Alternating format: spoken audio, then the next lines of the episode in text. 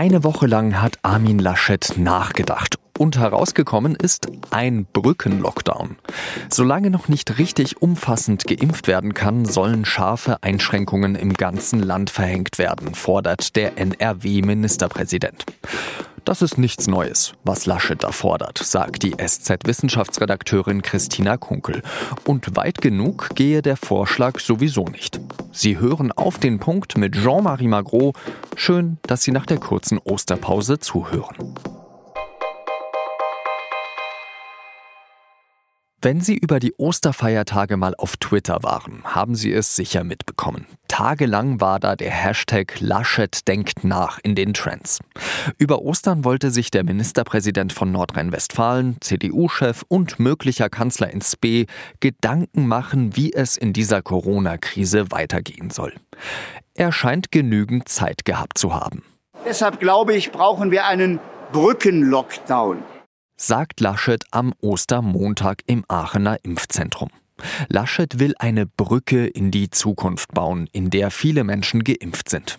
Ende des Monats sollen schon 20 Prozent der Deutschen ihre erste Impfdosis gegen Covid-19 bekommen haben, erklärt er am Dienstagmorgen im ZDF dann kann man hineingehen in die neue Zeit, wo man behutsam wieder öffnen kann. Manche machen das jetzt schon, das ist in Ordnung, wenn denn die Inzidenzzahl niedrig ist. Die Zahl der Sieben-Tage-Inzidenz sagt aus, wie viele Menschen sich in den vergangenen sieben Tagen pro 100.000 Einwohner angesteckt haben. In ganz Deutschland beträgt sie momentan 130. Mein Vorschlag war, einfach nochmal mit einer Kraftanstrengung sie unter 100 zu bringen, sehr bald runterzubringen, äh, um dann wirklich diese neuen Möglichkeiten zu haben, auf die wir doch alle, viele Bürgerinnen und Bürger so sehr hoffen. Dafür, sagt Laschet, müssen für die nächsten zwei bis drei Wochen verschiedene Einschränkungen wieder beschlossen werden. So wenig Anwesenheit in Schulen und Kitas wie möglich, mehr Homeoffice und vor allem weniger private Kontakte. Laschet bringt die abendliche Ausgangssperre wieder ins Spiel. Um all das bundesweit umzusetzen, fordert er schon in dieser Woche eine Ministerpräsidentenkonferenz. Eigentlich ist die erst nächste Woche vorgesehen. Laschets Brückenlockdown wird kontrovers diskutiert. Die einen sagen, es sei ein schönes Bild. Die anderen bemängeln den Vorschlag als zu unambitioniert. Mit unserer Wissenschaftsredakteurin Christina Kunkel habe ich über die Idee gesprochen. Christina, Brückenlockdown. Was hältst du von diesem neuen Begriff? Dieser neue Begriff, ja, also ob man jetzt einen neuen Begriff braucht, ist so die eine Frage. Das andere ist natürlich der Inhalt, was es bedeuten soll. Und am Ende ist es ja was, was Wissenschaftler schon vor sehr vielen Wochen gefordert haben, nämlich zu sagen, man muss nochmal einen sehr möglichst harten Lockdown machen und möglichst nochmal so weit runterfahren, dass sich die Zahl der Neuinfektionen deutlich verringert, um eben danach mit einer guten Strategie lockern zu können. Also das ist jetzt erstmal nichts Neues, auf das jetzt der Herr Laschet gekommen ist. Er hat jetzt seine Gedanken konkretisiert, hat gesagt, die Inzidenz muss bundesweit unter 100 gedrückt werden. Reicht das denn aus? Also das reicht auf keinen Fall aus. Das sieht man ja schon, wenn man sieht, wo wir mal waren. Wir waren ja im Februar schon mal bundesweit auf einer Inzidenz, die eben um die 50 war. Und was ist dann passiert? Wissenschaftler haben gewarnt mit der ansteckenderen äh, Mutante mit B117.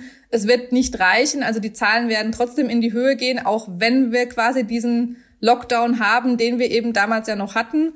Und genau das ist ja passiert. Und wenn man jetzt von einer Inzidenz ausgeht von 100, also dann ist es eben abzusehen, dass wenn wir einfach nur sagen 100 und danach öffnen wir wieder und vor allem ist ja eben die Frage, mit welchem Plan öffnen wir danach, dann wird das am Ende überhaupt nichts bringen, sondern man ist wieder in diesem Jojo-Lockdown-Effekt. Das wird tatsächlich nichts bringen. Gibt es denn eigentlich schon Daten darüber, wo die meisten Infektionen passieren? Also es, es, gibt einfach nicht den einen Ort, wo man sagen kann, das ist jetzt der Ort, wo sich alle anstecken und wenn man den jetzt dicht macht, dann kriegen wir die Inzidenz runter, sondern es sind viele, viele kleine Schritte und es sind ja viele Möglichkeiten, wo man einfach sagen muss, gut, da müssen wir versuchen, die Situation zu vermeiden. Und wenn man sie nicht vermeiden kann, dass man dort eben vermehrt testet oder eben auf Maske und Lüften und Abstand noch mehr achten muss. Also am Ende bleibt dann anscheinend nur, wie es auch Professor Christian Drosten in seinem NDR-Podcast gesagt hat, der Holzhammer. Naja, es bleibt der Holzhammer. Der Holzhammer bleibt insofern, wenn man nicht genau differenzieren kann oder möchte, wie man es besser machen kann. Also natürlich gäbe es Möglichkeiten, es besser zu machen, eben gezielt zu schauen, wo sind eben diese Situationen und das sind eben private Kontakte, die sind aber natürlich schon sehr eingeschränkt und die lassen sich schwer kontrollieren, aber es ist eben der Arbeitsplatz oder es sind Schulen und Kitas und das sind einfach Orte, wo man noch mehr machen könnte mit eben mehr Testen, aber halt auch da zu gucken, wo kann ich denn Kontakte vermeiden. Kommen wir mal zu der Corona-Lage, wie sie gerade aussieht im Land. Äh, da haben wir ja gesehen, in den letzten Tagen sind die Fallzahlen ein bisschen zurückgegangen. Ist das eine erfreuliche Nachricht? Überrascht dich das? Nein, das überrascht eigentlich niemanden, weil man erstens mal das schon von Weihnachten kannte oder von anderen Feiertagen, dass über die Feiertage die Gesundheitsämter zum einen nicht die Daten vollständig melden. Manche Gesundheitsämter melden gar nichts über die Feiertage, weil dort einfach nicht gearbeitet wird. Dann ist eben auch die Frage, wie viel wird getestet an diesen Tagen. Also zum Beispiel Hausarztpraxen haben dazu, da wird niemand in der Praxis getestet und deswegen muss man diese Zahlen wirklich sehr, sehr mit Vorsicht genießen und vor allem auch daraus nichts ableiten. Also nicht so es machen, wie es jetzt eben München gemacht hat, die jetzt einfach mal ja, drei Tage über 100 waren und jetzt mal wieder alles zugemacht haben und jetzt auf einmal, huch, nach äh, Ostern sind ja die Zahlen auf einmal wieder unter 100 und jetzt machen wir einfach wieder alles auf. Also das sind einfach solche Schlüsse, die kann man jetzt nicht ziehen, sondern man müsste jetzt wirklich erst noch mal abwarten, ja, mindestens mal noch eine Woche oder eigentlich ja bis Mitte April ungefähr, wo man wieder ein realistischeres Bild hat, wie denn die Gesamtsituation jetzt ist. Der Gesundheitsminister Jens Spahn hat ja auch wiederholt gesagt, das Ziel, was wir in unserer Corona-Strategie verfolgen, ist ja nicht die Inzidenz auf Null zu bringen, sondern es ist, dass das Gesundheitssystem nicht überlastet wird. Wie sieht es dann gerade auf den Intensivstationen aus? Also auf den Intensivstationen passiert im Moment genau das, was die Experten schon vor Wochen vorausgesagt haben, nämlich dass dort die Zahlen steigen und sehr stark steigen. Also dass wirklich innerhalb von ja, zwei, drei Wochen jetzt 1000 neue Corona-Patienten auf den Intensivstationen liegen. Was man ja auch wusste, ist, dass diese, diese Belegung immer erst mit Verzug kommt. Das heißt, hohe Infektionszahlen wirken sich nicht übermorgen auf die Intensivstationen aus, sondern die kommen halt erst zwei, drei Wochen später, wenn die Leute, die sich jetzt anstecken, dann eben so krank werden, dass sie ins Krankenhaus müssen. Und von daher war das auch alles abzusehen. Und äh, ja, die Prognosen sowohl von den Intensivmedizinern als auch vom RKI sind eben, dass das weiter steigen wird. Und wenn wir es jetzt nicht schaffen, diese Welle zu brechen, auch die Intensivstationen sich noch weiter füllen werden. Es gibt ja auch einige Leute, die sagen, die Todeszahlen, die sind in den vergangenen Wochen ziemlich stark zurückgegangen. Vermutlich deswegen, weil sehr viele Impfungen in den Risikogruppen stattgefunden haben. Also könnten wir doch jetzt auch die Läden zum Beispiel offen lassen, weil wir diese Situation vor einem Jahr nicht hatten. Was denkst du dazu? Also zunächst einmal ist es bei den Todeszahlen genauso, beziehungsweise muss man sogar noch mal einen weiteren Verzug mit rechnen. Das heißt, wenn jemand auf die Intensivstation kommt, gerade wenn es eben jetzt, wie es jetzt ist, jüngere Menschen sind, die eben nicht über 80 sind, sondern im, ja, der Großteil ist ja so zwischen 60 und ähm, ja Ende 70, der jetzt auf den Intensivstationen liegt. Diese Leute liegen da länger, weil sie einfach auch fitter sind und deswegen ist es leider auch so, oder am Ende so, dass sie am länger dort liegen, bis sie dann am Ende versterben. Also ist auch das eine Situation, wo man nicht vom Status quo ausgehen darf, sondern einfach prognostizieren kann, dass eben dort auch in ein paar Wochen die Todeszahlen wieder ansteigen eine eindringliche Mahnung. Ganz herzlichen Dank dir, Christina. Ähm, und ich weiß, morgen hast du Geburtstag. Gibt es irgendeinen Wunsch, den unsere Hörerinnen und Hörer dir erfüllen können?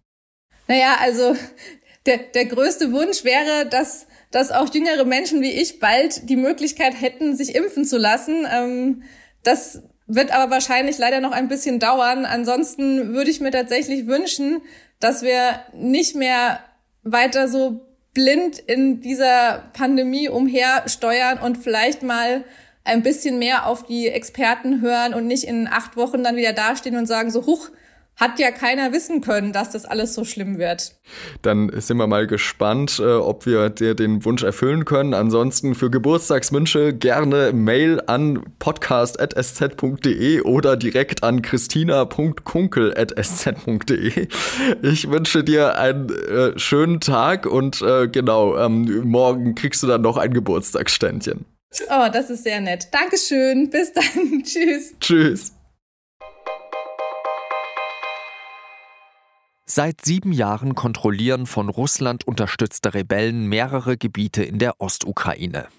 Eigentlich gibt es seit vergangenem Jahr eine Waffenruhe zwischen ihnen und der Ukraine. Seit einigen Tagen wird gegen die aber immer wieder verstoßen. Berichten zufolge sollen russische Truppen schon mehrfach an der ukrainischen Grenze patrouilliert haben. Seit Anfang des Jahres sollen außerdem immer wieder Menschen in den Grenzregionen getötet worden sein. Westliche Länder haben der Ukraine bereits ihre Solidarität zugesagt. Ein Jahr lang haben sich die Spitzen der Europäischen Union und der Türkei nicht mehr getroffen. Damit das angespannte Verhältnis wieder besser wird, sind an diesem Dienstag Kommissionspräsidentin von der Leyen und Ratspräsident Michel nach Ankara gereist. Sie führen dort Gespräche mit dem türkischen Präsidenten Erdogan. Im vergangenen Jahr hat es vor allem wegen der Gasbohrungen im östlichen Mittelmeer Spannungen gegeben.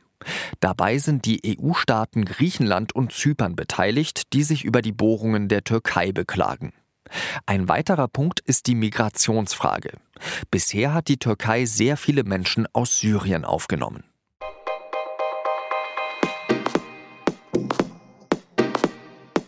Wie viel wissen Sie eigentlich über Staub? Zum Beispiel, warum wir gerade jetzt in der Corona-Zeit so viel Staub zu Hause haben. Warum Staub viel mehr ist als ein Ärgernis auf dem Fernseher und warum es ohne ihn weder Schnee noch Abendrot gäbe. Die Antworten darauf finden Sie im Panorama der SZ am Mittwoch. Meine Kollegin Violetta Simon hat nämlich den Staubexperten Dr. Jens Söttgen befragt. Redaktionsschluss für Auf den Punkt war 16 Uhr. Danke fürs Zuhören und bis bald wieder. Salü.